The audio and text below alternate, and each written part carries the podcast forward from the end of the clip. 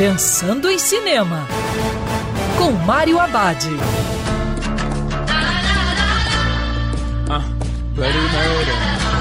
Olá, meu cinéfilo, tudo bem? Já no circuito Adão Negro, filme sobre o anti-herói dos quadrinhos que marca a estreia do ator Dwayne Johnson no universo da DC no cinema. A história apresenta a origem de Adão Negro, que se torna praticamente indestrutível ao ter sido agraciado com os poderes de deuses antigos, quando escravo quase 5 mil anos atrás.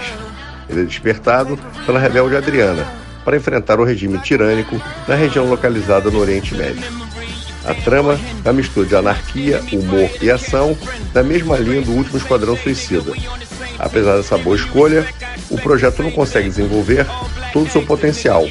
O roteiro tem até boas ideias, como questionar o porquê dos super-heróis só ajudarem os fracos e oprimidos nos Estados Unidos e na Europa, e também discutir se é justificável matar para salvar um povo do regime tirânico.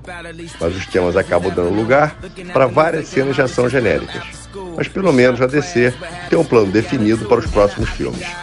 E lembrando que cinema é para ser visto dentro do cinema. Quer ouvir essa coluna novamente? É só procurar nas plataformas de streaming de áudio.